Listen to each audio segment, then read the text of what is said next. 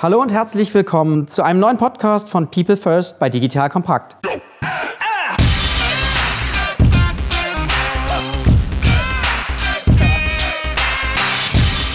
Mein Name ist Matthias Weigert und ich bin Geschäftsführer der Unternehmerschmiede. In unserem Podcast geht es um das Thema Mensch in der digitalen Welt.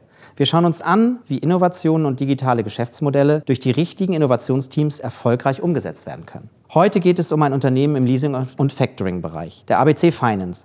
Ein mittelständisches Unternehmen, das ein Innovationslab, die ABC FinLab, aufgebaut hat, um sich dem Thema Innovation und Digitalisierung in einer digitalen Einheit zu widmen. Zu Gast im Podcast sind Michael Mohr, Vorsitzender der Geschäftsführung der ABC Finance und Markus Wernicke, dem Geschäftsführer der ABC FinLab im Podcast. Wir kennen uns aus einem gemeinsamen Projekt und nun würde ich bitten, euch vorzustellen kurz. Herzlich willkommen. Ja, mein Name ist Michael. Ich bin 52 Jahre alt. Die ABC Finance ist mir sehr ans Herz gewachsen. Deshalb mache ich das schon 27 Jahre in diesem Unternehmen. Bin 1992 dazugekommen und damit auch in die Leasing- und Factoring-Branche. Ein sehr, sehr spannendes Geschäftsumfeld. Und wir haben unser Unternehmen in den letzten vielen Jahren sehr dynamisch vorangetrieben und beschäftigen uns seit einigen Jahren jetzt auch mit dem ganzen Thema der Digitalisierung.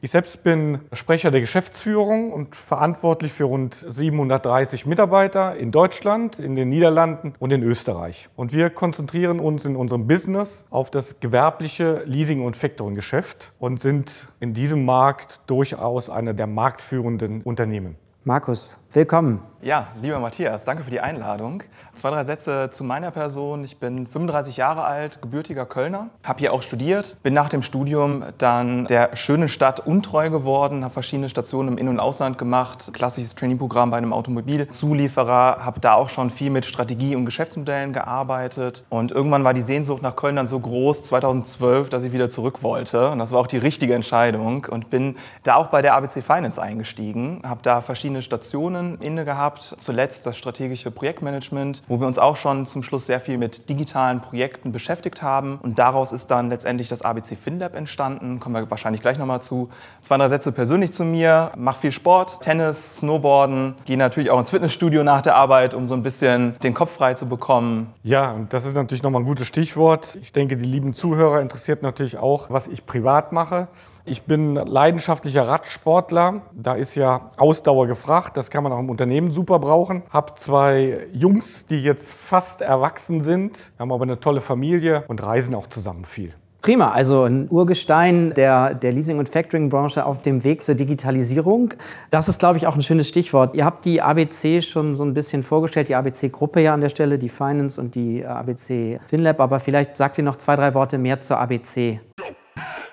Ihr Lieben, bevor wir jetzt wieder voll in die Materie eintauchen rund ums Thema Digitalisierung, möchte ich euch gerne unseren Sponsor vorstellen, ohne den dieser Podcast schwerlich möglich wäre, fairerweise. Und das ist die DATEV. Jetzt sagt ihr DATEV, hä, hab ich das schon mal gehört? Machen die nicht was mit Steuern? Und im Berliner Hauptbahnhof hängt da so ein riesen Poster, richtig abgespeichert. Und diesen Horizont erweitern wir jetzt aber noch etwas, denn die DATEV ist ein führender IT-Dienstleister in Europa. Die bieten euch Lösungen, die auch wirklich einen Mehrwert versprechen, denn sie schaffen euch spürbare Freiräume. Weil speziell für kleine und mittlere Unternehmen bietet die DATEV nämlich vernetzte Lösungen für richtig optimierte digitale Workflows. Denkt mal so an eure kaufmännischen Aufgaben. Ihr müsst Angebote schreiben, ihr müsst den Jahresabschluss beim Steuerberater Klarschiff machen. All diese Dinge könnt ihr zusammen mit der Dativ tun. Zum Beispiel könnt ihr Belege digitalisieren, indem ihr sie einfach ganz einfach abfotografiert und dann ohne Umwege eurem Steuerberater schickt. Dieses und noch viel mehr ist mit der Dativ möglich. Das solltet ihr euch mal anschauen und findet das Ganze unter digital-perspektive.de, geschrieben mit Bindestrich, digital-schaft-perspektive.de oder wie immer einfach auf den Link unter diesem Podcast klicken oder auf unserer Sponsorenseite unter digitalkompakt.de/slash Sponsoren. Ja, sehr gerne. Also zunächst, die ABC Finance gibt seit über 40 Jahren und ist damit eine der sehr etablierten Leasing- und Factoring-Gesellschaften in Deutschland, aber auch in den Niederlanden und auch in Österreich. Wir betreiben das gewerbliche Leasing- und Factoring-Geschäft mit rund 730 Mitarbeiter und zählen zu den führenden herstellerunabhängigen Gesellschaften in Deutschland. Um vielleicht einige wenige Zahlen zu nennen. Wir machen ein Leasing-Neugeschäft im letzten Jahr von rund 1,2 Milliarden. Im Factoring-Bereich haben wir mehr als 3 Milliarden Forderungen angekauft und das Ganze mit einer Bilanzsumme von rund 3 Milliarden Euro. Genau, wir sind also marktführend, muss es vielleicht ein bisschen differenzieren. Wir bedienen sehr viele Branchen. Wir sind in bestimmten Branchen sind wir Marktführer, wie zum Beispiel die Finanzierung von Film- und Fernsehtechnik ja, oder auch im Bereich von Fitness- und Gesundheitsreha-Technik. Wenn man sich aber den Leasingmarkt mal insgesamt anschaut, dann sind wir der größte Banken- und Herstellerunabhängige Anbieter. Ja, Im Factoring-Geschäft sind wir seit etwa 15 Jahren unterwegs und da haben wir uns über die Zeit auch schon eine sehr starke Marktposition auch schon erarbeitet. Da merkt man aber auch schon sehr viel Technologie im Einsatz. Wenn du sprichst von Automatisierung, umso interessanter ja das Thema Digitalisierung dann nochmal. Was war der Zweck, was war der Ursprung, sich mit dem Thema Digitalisierung zu befassen? Wie ist das entstanden? Vielleicht so ein paar Hintergründe auch, wie ihr das Thema angegangen seid. Ich glaube, man muss immer erstmal ein bisschen unterscheiden zwischen der allgemeinen Automatisierung, natürlich der normale Fortschritt durch neue technische Möglichkeiten, den haben wir immer genutzt und den betrachten wir auch gar nicht so sehr als Digitalisierung. Wir haben uns aber schon vor, das ist jetzt etwa drei Jahre, die Frage gestellt, wie gehen wir wirklich jetzt mit der Digitalisierung im Sinne auch von disruptiven Geschäftsmodellen, Plattformen, ganz neuen Möglichkeiten mit Kunden zu kommunizieren. Der Einsatz von Robotik beispielsweise spielt auch eine Rolle. Durchaus auch unsere Geschäftsmodelle in Frage zu stellen und zu hinterfragen und auch zu fragen, wie wollen unsere Kunden in Zukunft mit uns kommunizieren oder auch die Geschäfte betreiben. Und das ist viel mehr als Automatisierung der bestehenden Geschäftsprozesse, sondern das ist wirklich komplettes Neudenken. Da muss man ehrlicherweise aber auch sagen, das war ein Lernprozess für uns. Wir mussten erstmal verstehen, was Digitalisierung für uns und unser derzeitiges Geschäftsmodell denn bedeutet. Und dann sind wir auch ganz schnell weg von dem Thema Digitalisierung ist gleich IT. Das ist ja immer noch so eine allgemeine Meinung, je nachdem, mit wem man spricht. Digitalisierung ist viel, viel mehr. Vor allem dreht es sich ja da auch um Menschen. Deswegen sprechen wir ja auch heute. Kundenzentrierung, Mitarbeiter, auch Gesellschafter. Und das mussten wir erstmal verstehen. Das war eine Lernreise für uns. Und das war sehr spannend, weil wir unterschiedliche Sichtweisen auch auf das Thema hatten, bis wir dann gemeinsame Sprache definiert haben, was es uns einfacher machte, jetzt zu verstehen, in welche Richtung wir auch vorstoßen wollen. Bevor wir auf die Inhalte kommen, noch mal so ein bisschen auch der Überbau. Wie habt ihr das im Vorstand begonnen? Was braucht es auch da für Menschen innerhalb der Geschäftsführung, für Menschen, die sich dem Thema widmen, die das Thema vielleicht auch ein Stück vordenken? Ja, das ist eine, eine sehr, sehr gute Frage. Also wir sind in der Geschäftsleitung vier Personen. Zunächst mal war es unheimlich wichtig, ein gemeinsames Verständnis zu entwickeln. Was verstehen wir jetzt unter Digitalisierung und was wollen wir hier auch jetzt anpacken und eben nicht im Sinne von Automatisierung bestehender Prozesse allein. Ja, hinzu kam, und das ist sicherlich sehr positiv, wir haben einen Gesellschafter, das ist die Wehrhahn-Gruppe, mit seinerzeit mit einem Vorsitzenden, der sehr digital affin war und uns durchaus selbst auch kritische Fragen immer gestellt hat und auch ein Stück herausgefordert hat. Und das hat sicherlich auch nochmal eine zusätzliche Dynamik in das Thema gebracht. Was uns sicherlich sehr geholfen hat, ist, dass wir ein Unternehmen sind, das eigentlich immer in neuen Prozessen, in neuen Möglichkeiten denkt. Das hat uns sicherlich Rückenwind gegeben. Andererseits mussten wir dann aber auch feststellen, auch bei unseren Mitarbeitern, dass jeder zu dem Thema eine ganz eigene Denkvorstellung hat und dass das über IT-Änderungen hinausgeht, wie Markus gerade gesagt hat, war den wenigsten im Grunde bewusst. Also insofern, wenn ich jetzt drei Jahre zurückdenke, wir haben überhaupt uns erstmal gemeinsam finden müssen. Und der erste Schritt, den wir gemacht haben, und da kann Markus sicherlich gleich noch mehr zu erzählen, ist, dass wir ein Digital Office gegründet haben. Sozusagen ein bisschen neben der Organisation, aber auch doch noch Teil der Gesamtorganisation, wo wir gesagt haben, Mensch, hier wollen wir mal ganz frei neue Themen durchdenken, für die die Stammorganisation bisher auch gar keine Zeit hat oder auch im Moment keine Zeit hat. Und vielleicht muss man an der Stelle auch äh, vor allen Dingen auf eins hinweisen. Wir waren in den letzten drei bis vier Jahren mit einer riesig großen ERP-Umstellung beschäftigt. Und jeder, der eine ERP-Umstellung mal durchgemacht hat, weiß, dass man damit eigentlich ein Unternehmen, wenn man so will, komplett lahmlegt, auslastet mit diesem Thema. Die Köpfe sind überhaupt nicht frei für neue Themen. Es wird auch sehr klassisch im Sinne von Wasserfall gearbeitet. Und wenn man da natürlich mit dem Thema Digitalisierung kommt und vieles in Frage stellt, dann guckt man natürlich erstmal in sehr viele fragende Gesichter und viele denken, lassen wir doch erstmal hier unsere ERP-Umstellung zu Ende bringen und dann können wir uns vielleicht mit neuen Themen beschäftigen. Also zusammengefasst, der Zweck war, neue Themen in den Mittelpunkt zu stellen, weniger die Automatisierung, die funktioniert nebenbei sowieso. Das ist ein Thema, was weiterhin hin umgesetzt wird, sondern eben ergänzend dazu neue Themen zu finden, die dann auch andere Menschen brauchen. Eher vom Kunden gedacht, wie du sagst. Markus, was ist das Digital Office? Was steckt dahinter? Was kann ich mir darunter vorstellen? Wieder so ein Wort, das auch in der Digitalisierung natürlich häufig bemüht wird. So ein schönes Buzzword. Genau. genau. Was ist das? Unser DO haben wir 2016 gegründet, wie Michael schon gesagt hat, mit Menschen aus der Stammorganisation, die, ich sag mal, sich zu einem Arbeitskreis zusammengefunden haben. Es gab Regeltermine, alle zwei Wochen, zwei, drei Stunden und man hat sich dann zu dem Thema Digitalisierung ausgetauscht. Man hat Ideen generiert am Reißbrett und hat mal was gelesen, hat das in den Ring geworfen, da wurde viel diskutiert und man hat versucht, Digitalinitiativen dann aus der Stammorganisation heraus zu planen und umzusetzen. Wir mussten aber dann feststellen, dass das DO die Schlagkraft gar nicht hatte, um diese Projekte dann erfolgreich auch umzusetzen. Weil, wie Michael sagte, das ist natürlich auch abhängig von den Ressourcen. Und wir hatten sehr motivierte Menschen, die das Thema gerne vorantreiben wollten, aber die waren halt in Teilen auch mit anderen Themen beschäftigt, wie mit dem Tagesgeschäft oder die ERP-Umstellung. Und da fehlt es einfach an Power und an Zeit, das Ganze voranzutreiben. Und aus dieser Not heraus haben wir gesagt, okay, wir wollen das Thema Digitalisierung zentralisieren, haben eine Organisationseinheit gegründet, die digitale Transformation auch innerhalb der Stammorganisation, haben dann dezidiert drei Personen dort drauf gesetzt und die sind dann wiederum losgelaufen, haben versucht, die Projekte zu leiten, umzusetzen. Und dann passierte Folgendes. Wir hatten zwar jetzt die Schlagkraft bei den Projektleitern, aber die Menschen, die mit in dem Projektteam saßen, waren auch nur teilweise freigestellt für die Umsetzung. Und auch da kamen wir dann zwar schnell schneller voran, aber nicht so schnell, wie wir es eigentlich wollten. Und dementsprechend haben wir uns dann nochmal tief in die Augen geguckt, irgendwann haben gesagt, wir können das jetzt so weiterlaufen lassen und sicherlich werden da auch Erfolge bei rumkommen. Die Frage ist nur im Sinne von Time to Market, wie schnell können wir denn sein? Und unser Fokus war zu der Zeit wie heute noch, möglichst schnell neue Produkte und Geschäftsmodelle auf den Markt zu bringen, um dann auch lernen zu können, um die Produkte verbessern zu können, um neue Umsatzsparten auch aufzusetzen. Und das war der Fokus, den wir in dieser Organisationseinheit leider noch nicht hatten.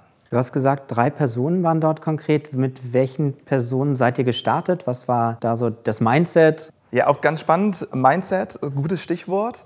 Das waren Personen, die vor allem auch aus der digitalen Welt schon kamen. Externe Menschen, die ein gewisses Mindset auch mitgebracht haben, die aus der Agentur kamen oder aus Startups kamen, die Arbeitsmethodik ganz anders wahrgenommen haben, als das in einem klassischen Corporate tatsächlich läuft. Und da gab es dann auch einen Clash dieser Mindsets, das muss man ganz klar sagen. Ja? Und das ist auch gut so und das muss auch so sein, denn die Gruppe ist ja ganz anders getrimmt und hat auch einen ganz anderen Fokus als, ich sag mal, ein Startup. Und da hat man gemerkt, naja, die Arbeitsmethodik unterscheidet sich, das Verständnis von agilem Projektmanagement oder Wasserfallmanagement, Wasserfallprojekte, das war nicht deckungsgleich und das hat uns auch etwas Zeit und viel Kraft gekostet. Ja, ich würde auch noch mal ergänzen, das war die erste für uns wirklich auch tiefgreifende Erkenntnis, mhm. dass es nicht ausreicht, einen digitalen Projektleiter sozusagen dahinzusetzen und dann mit Personen aus der Organisation zusammenzubringen, die gar nicht wissen, warum geht der Themen jetzt in eine bestimmte Art und Weise an, die mit der Methodik gar nicht vertraut waren. Die haben eigentlich in ihren alten Strukturen gedacht.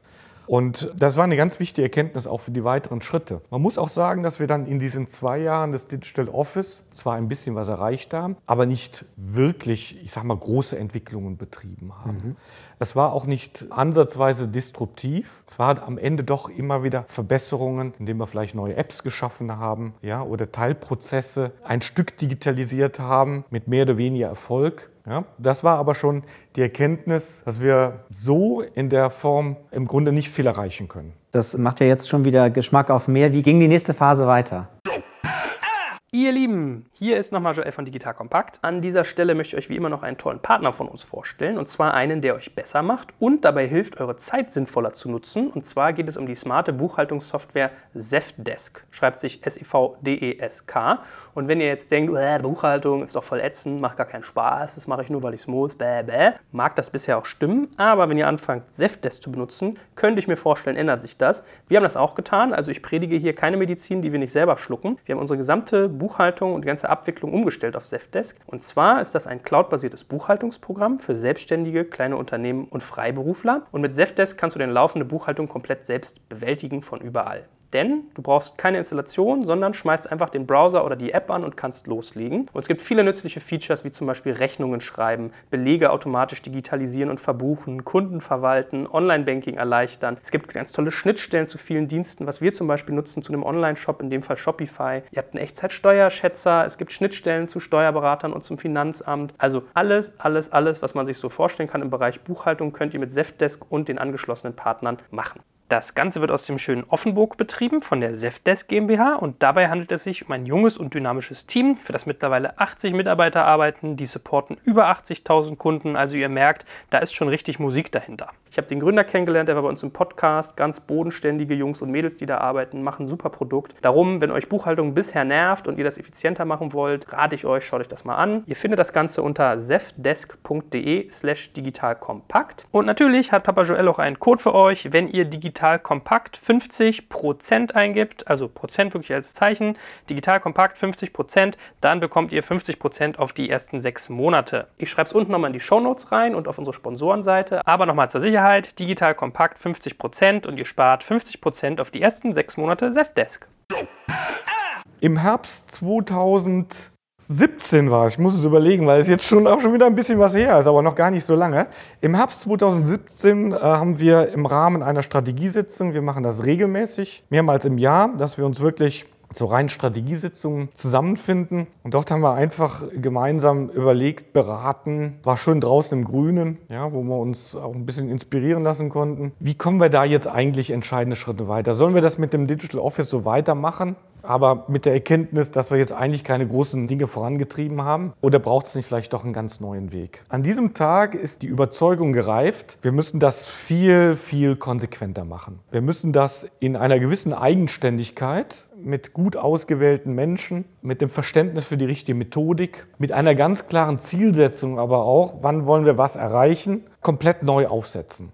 Es war auch klar, dass wir sicherlich auch noch viel stärker auf den Nutzer gucken müssen, auf den Kunden. Was will der denn eigentlich tatsächlich? Ja, ist es das wirklich, was auch sozusagen in aller Munde ist? Will der überhaupt diese Form von Digitalisierung, die überall diskutiert wird? Will der nur noch über Plattformen arbeiten? Denn am Ende wollen wir ja auch was entwickeln, was tatsächlich auch am Ende Geld abwirft. Ja, da muss man sagen, es hat dann rund sechs Wochen gedauert von dieser Idee bis zu konkreten Beschlüssen. Und ja, der ganz konkrete Beschluss war, und da hatten wir auch wirklich sehr gute Unterstützung auch von unserer Gesellschafterseite, dass wir gesagt haben, wir gründen wirklich eine eigene Gesellschaft im Sinne eines Start-ups. Wir haben eine ganz klare Vorstellung, was wir zu bestimmten Zeitpunkten, also in bestimmten Meilensteinen auch erreichen wollen.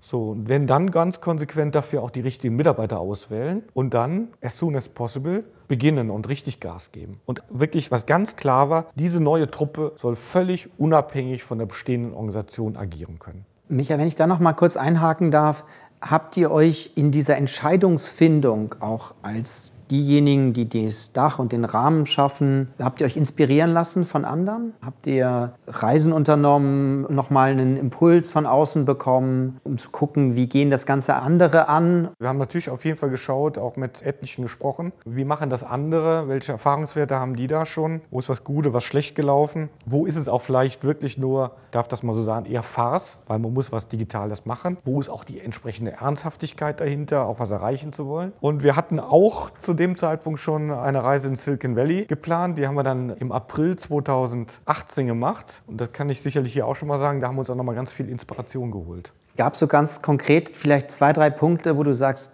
das waren wirklich Dinge, die auch nochmal das beschleunigt haben, dass in sechs Wochen dann diese Umsetzung auch erfolgt, aus den Eindrücken, die du da gewonnen hast, die ihr da gewonnen habt? Sicherlich. Also wir haben auf verschiedene Unternehmen draufgeschaut, wir haben mit einigen gesprochen. Das hat uns im Grunde bestätigt, weil wir konnten bei anderen eigentlich genau sehen, die ähnlich wie wir mal schon jetzt jahrelang gearbeitet haben, was ist da eigentlich rausgekommen? Da konnte man auch feststellen, eigentlich auch nicht wirklich viel. Ja, oder man sah auch, äh, da ist eigentlich wenig Geld in in die Hand genommen worden. Das ist übrigens auch ein wichtiger Punkt, wenn wir gleich, glaube ich, auch nochmal drüber sprechen. Auch die Bereitschaft, investieren zu wollen, ist ganz wichtig. Und bei anderen haben wir gesehen, Mensch, die betreiben das auch jetzt mit einem ganz, ganz hohen Anspruch und man kann förmlich spüren, da steckt eine hohe Ernsthaftigkeit dahinter und die wollen auch wirklich da, die wollen was verändern, die wollen was Neues bauen und erreichen damit. Mhm. Ja, also es hat uns aber, kann man ganz klar sagen, im Grunde nur bestätigt darin, wirklich den Weg jetzt auch, auch so zu gehen. Also das heißt, externe Impulse auf der einen Seite, ein Gesellschafter, der auch den Rahmen nochmal aus einer Gesellschaftsstruktur möglich macht, waren einige der Bausteine dann im Endeffekt für die neue Gesellschaft. Wie ist das bei dir angekommen, Markus, diese neue Gesellschaft in sechs Wochen? Ja, es war total spannend. Das war, bin ja jetzt schon seit fast sieben Jahren bei der ABC und das war eine Entscheidung, die extrem schnell gefallen ist, was nicht zwingend üblich war, sage ich mal. Also wir sind Finanzdienstleister, da guckt man natürlich auch auf Risiken und bewertet und äh, schaut erstmal sich alle Perspektiven an, um eine valide Entscheidung zu treffen. Und diese Entscheidung ist relativ schnell gefallen und trotzdem noch valide, denn in der Tat haben wir uns Inspiration von außen geholt. Wir haben natürlich auch im Wehrhahn-Konzern links und rechts geschaut, was machen Schwestergesellschaften. Auch die Reise in Silicon Valley war tatsächlich augenöffnend. Für mich habe ich mitgenommen Geschwindigkeit, Geschwindigkeit, Geschwindigkeit. Und genau so sind wir dann vorgegangen mit der dazugehörenden Konsequenz. Und dieses Gedankenkonstrukt, etwas auf der grünen Wiese neu zu erschaffen, losgelöst von bestehenden Strukturen, das musste auch erstmal reifen. Und das hat, glaube ich, uns geholfen, von extern da Impulse zu bekommen und zu schauen, wie machen das denn andere erfolgreich erfolgreiche Unternehmen. Und das war total schön zu sehen, wie auch unser Mindset sich in diesen sechs Wochen und auch durch diese Reise auf einmal komplett verändert hat. Markus, du hast hier gerade nochmal wirklich ein zentrales Thema angesprochen, das ich gerne kurz zusammenfassen will. Es geht darum, dass das Mindset eines Innovationsteams sich verändern muss. Es muss neue agile Methoden verstehen und anwenden. Und wie du richtig sagst, es benötigt auch Expertenimpulse, wie andere Unternehmen Innovationen erfolgreich umgesetzt haben. Dieses vermitteln wir ja beispielsweise in unserem Digital Bootcamp, das wir unter anderem auch mit euch gemeinsam umgesetzt haben. Es geht um einen Dreiklang aus Methoden erleben, Erfahrungen austauschen und dem Vermitteln des richtigen Mindsets. Wenn ihr mehr darüber wissen wollt, dann besucht auch gerne unsere Website unter www unternehmer-schmiede.de slash bootcamp. Was war jetzt, glaube ich, das ist eine schöne Überleitung, was war, du hast es eben schon gesagt, ihr habt konkrete Ziele auch damit verbunden oder die Engländer sagen Purpose, was ist der Zweck, was ist das, was jetzt die neue Einheit als konkreten Auftrag mhm. auch hat. Wir wollen zukünftig unser Geschäft mit allen digitalen Möglichkeiten, die heute auch technologisch möglich sind, komplett medienbruchfrei, komplett papierfrei und zwar ganz vom Anfang, vom ersten Kontakt beim Kunden bis zum letzten Schritt innerhalb des Geschäftes vollautomatisiert möglich machen. Das ist unser übergeordnetes Ziel gewesen. Damit wollen wir einmal natürlich unseren bestehenden Kunden ein zusätzliches Angebot machen oder auch sozusagen, überall gibt es Generationenwechsel, der nachkommenden Generation auch wirklich volle Digitalisierung anzubieten. Wir wollen aber auch ganz neue Zielgruppen erreichen, die wir mit unseren althergebrachten Mitteln und Wegen gar nicht erreichen und damit auch so ein zusätzliches Geschäft auch erschließen. Und wir haben auch gesagt, auch ein wichtiger Punkt, die neuen Entwicklungen sollen Abstrahleffekte auch der bestehenden Organisation liefern. Ja, dass man sagen kann, Mensch, bestimmte Module oder Bausteine daraus kann man auch nutzen. Und ganz, ganz wichtig ist, bevor wir überhaupt entwickeln, wir werden intensiv mit unseren Kunden sprechen. Es wird eine ganz, ganz intensive Phase vorweg sein. Und an der Stelle muss man auch ehrlich sein, gerade wenn man so für ein, ich sag mal, ein sehr etabliertes Unternehmen verantwortlich ist. Wir glauben ja immer, wenn ich das mal so sagen darf, wir wissen, was der Kunde will. Wir müssen gar nicht mehr fragen. Wir kennen doch unsere Kunden. Das ist das in vielen Unternehmen das Selbstverständnis. So, und deshalb wird wenig gefragt, bis gar nicht gefragt. Wird einfach irgendwas entwickelt und vorausgesetzt, dass es passt. Und genau den Fehler, will ich mal so sagen, den wollen wir hier an dieser Stelle nicht machen. Wie ist das bei dir angekommen? Dieser Freiraum, neue Dinge zu testen, zu entwickeln, Leasing neu zu denken, Factoring neu zu denken? Eine total spannende Herausforderung, gerade weil wir ja neu denken durften und vor allem auch sollten. Aber wir sollten Prozesse und Geschäftsmodelle ganz bewusst in Frage stellen. Und das ist natürlich am Anfang erstmal schwer, weil man ja sieht, wie erfolgreich auch die ABC Finance in den letzten Jahrzehnten war. Aber wir wollen ja die nächsten Jahrzehnte auch erfolgreich sein. Und deswegen ist heute der richtige Zeitpunkt gekommen, das Ganze auch nochmal zu hinterfragen zu überlegen, wo kann die Reise denn hingehen? Und das Sprechen mit dem Kunden, was Michael angesprochen hat, das war super spannend, weil wir uns erstmal auch überwinden mussten, als wir zu Kunden rausgegangen sind und nach dem Warum gefragt haben. Da haben wir gedacht, Mensch, nicht, dass wir jetzt irgendwie inkompetent rüberkommen und wir sind doch die Leasing- und Factoring-Experten. War eine ganz spannende Entwicklung, denn die Kunden haben uns die Tür aufgemacht und haben gesagt, Mensch, endlich spricht mal jemand aus der Branche mit uns über das Warum und über unsere Schmerzpunkte, die Pain Points, um wieder ein Buzzword zu nennen. Und es war eine ganz tolle Kooperation und dadurch sind dann neue Ideen entstanden und auch Ansätze für Geschäftsmodelle, die wir dann immer weiter validiert haben auf mhm. dieser Reise. Und wir wollten vor allen Dingen auch von den Kunden wissen, wie die Kunden in Zukunft überhaupt mit uns kommunizieren wollen. Ist der Weg über einen Desktop, über eine App? Ist es über, wir haben Sprachassistenten diskutiert. Wollen die Kunden möglicherweise in Zukunft alle über die Amazon-Box mit uns kommunizieren und dergleichen? Ja? Und manch gute Idee, und das war zum Beispiel auch das Thema des Sprachassistenten. Markus muss wahrscheinlich jetzt gerade lachen an der Stelle.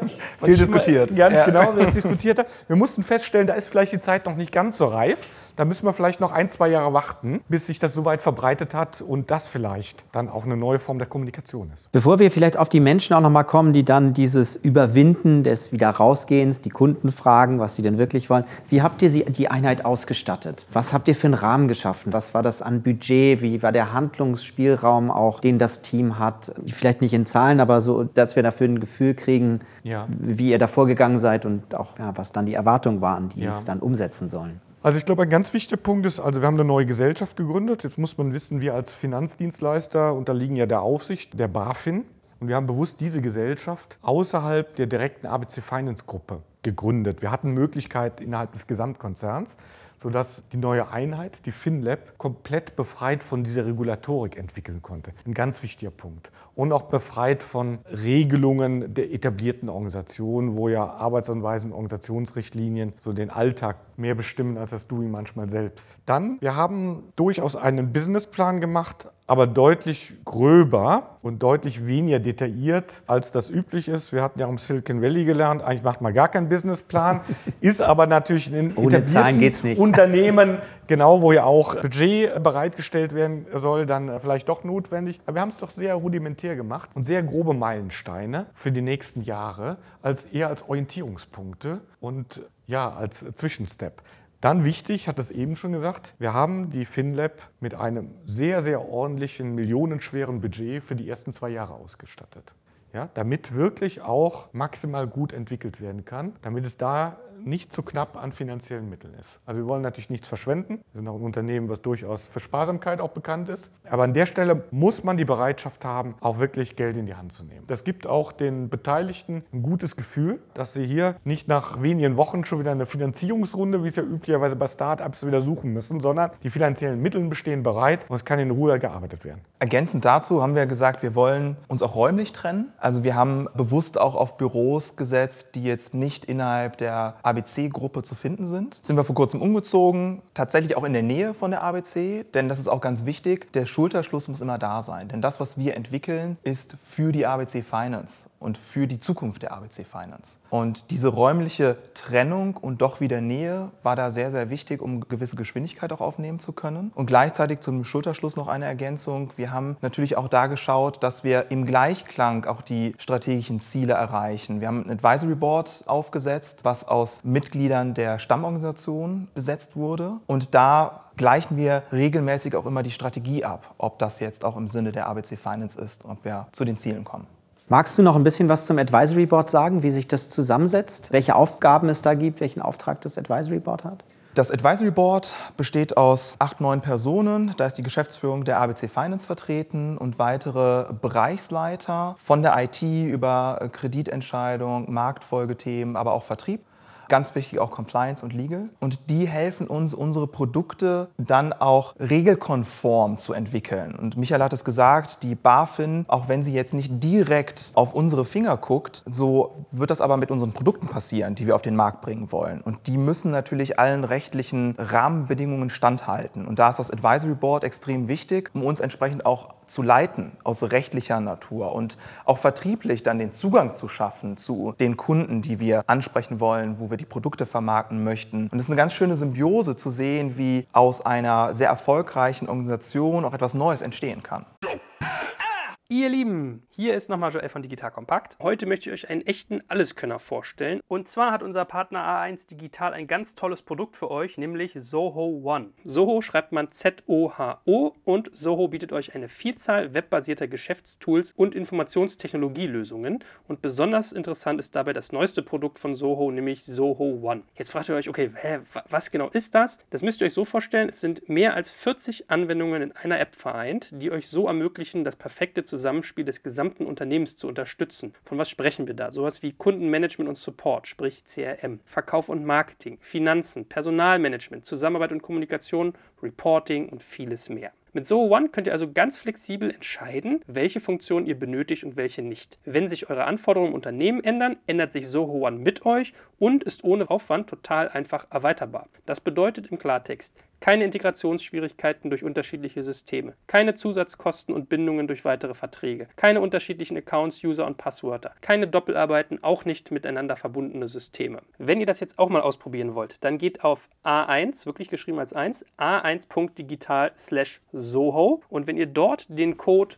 Podcast eingebt, bekommt ihr ein richtig tolles Remote-Package, wo euch Soho an die Hand nimmt, den ganzen Start zu erleichtern. Ich schreibe das natürlich unten unter diesem Podcast in die Show Notes und auf unsere Sponsorenseite unter digitalkompakt.de/slash Sponsoren, damit ihr das leichter finden und euch merken könnt. Und schaut euch das wirklich mal an. So ein alles können an der Firma zu haben, der flexibel mit euch mitwächst, ist was sehr, sehr Spannendes, finde ich. Soho One könnte für euch ja auch spannend sein. Und hier, das würde ich gerne äh, ergänzen, weil das, glaube ich, extrem wichtig ist, das ist eine, wirklich auch eine der tiefgreifenden Erkenntnisse.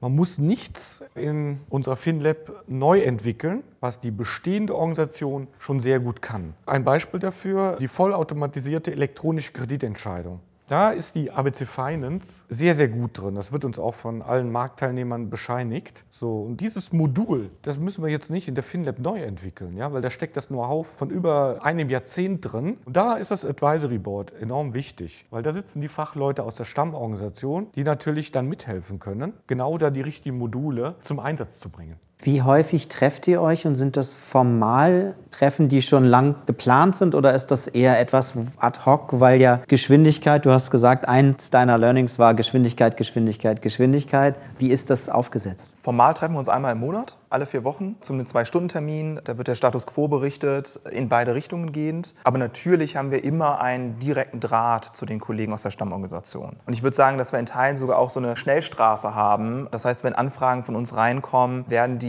in Teilen auch entsprechend behandelt, damit wir diese Geschwindigkeit, die wir in den letzten Monaten aufgenommen haben, auch nicht verlieren.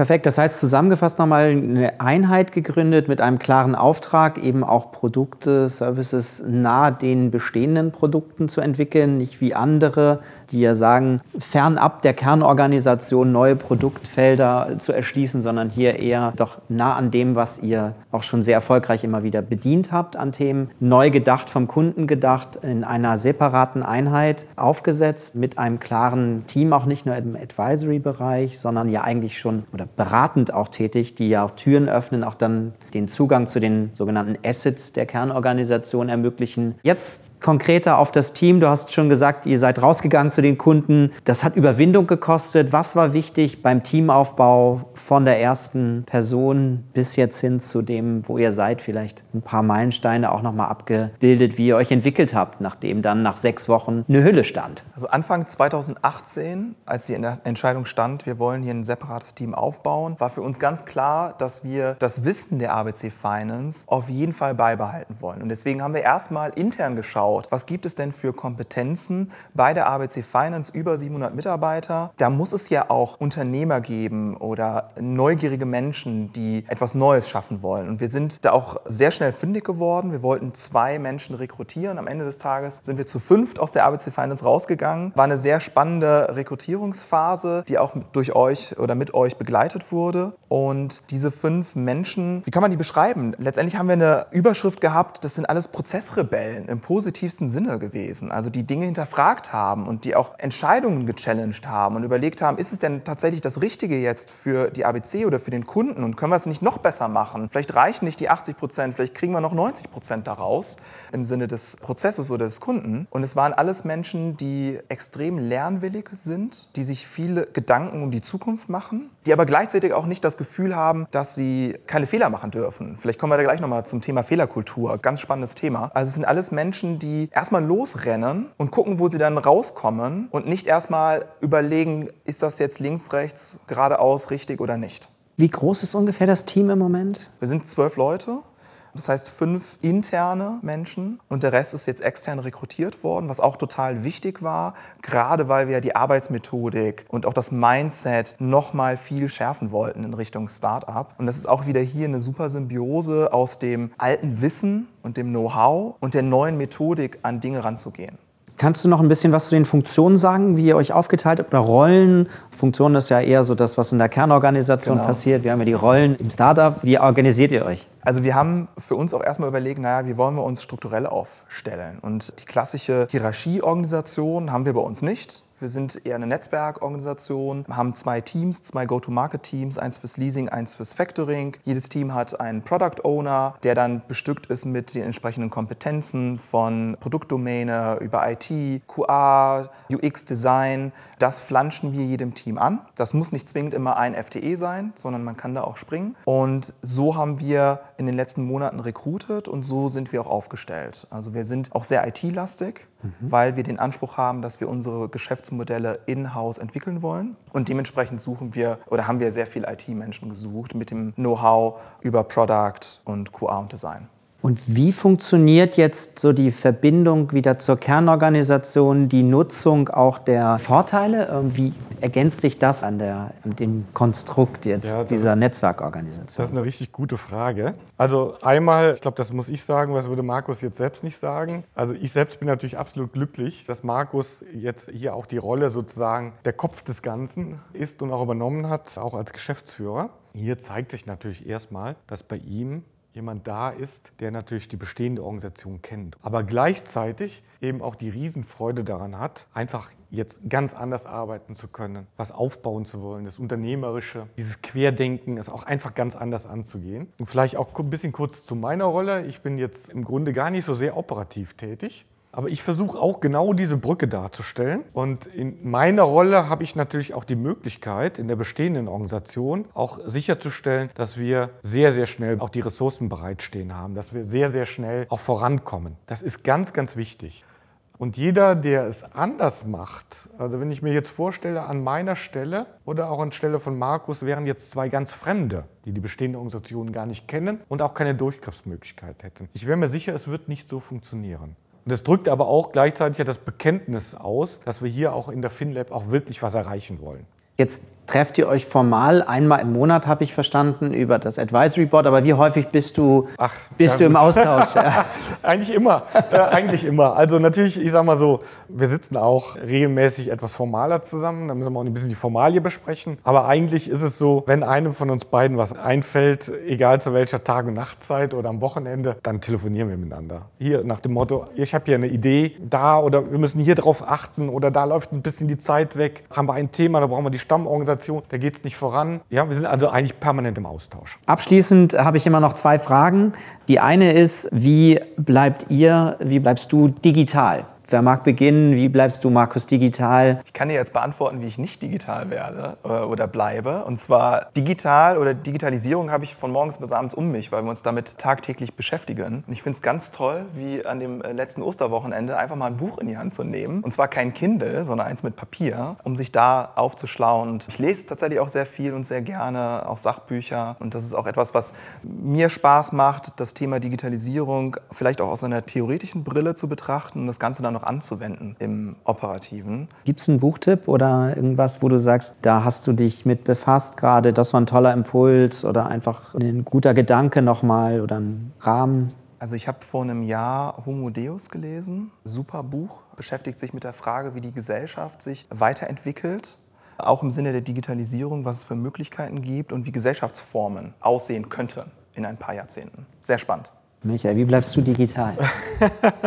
Also ich glaube, wenn man mein privates Umfeld fragen würde, dann würden wahrscheinlich alle sagen, der ist schon digital affin. Also zum Beispiel Smart Home interessiert mich. Ja, man kann immer über Sinn und Nutzen nachdenken. Ich sage immer 50 Prozent Nutzen, 50 Prozent Spiel. Also ich habe unser Haus digitalisiert im Rahmen eines größeren Umbaus, den wir vor ein paar Jahren gemacht haben. Und bei uns zu Hause gibt es auch eine Sprachbox, weil ich einfach wissen möchte, wie gut diese Technik ist. Und äh, auch privat, ich beschäftige mich extrem viel mit künstlicher Intelligenz und lese dazu einiges und besuche auch Vorträge da, wo ich gute Diskussionen auch vorfinde. Also insofern ist ein gewisser Grundstein gelegt und das ist natürlich auch die Begeisterung, dann jetzt hier auch in der ABC und der FinLab ähm, diese Themen voranzutreiben.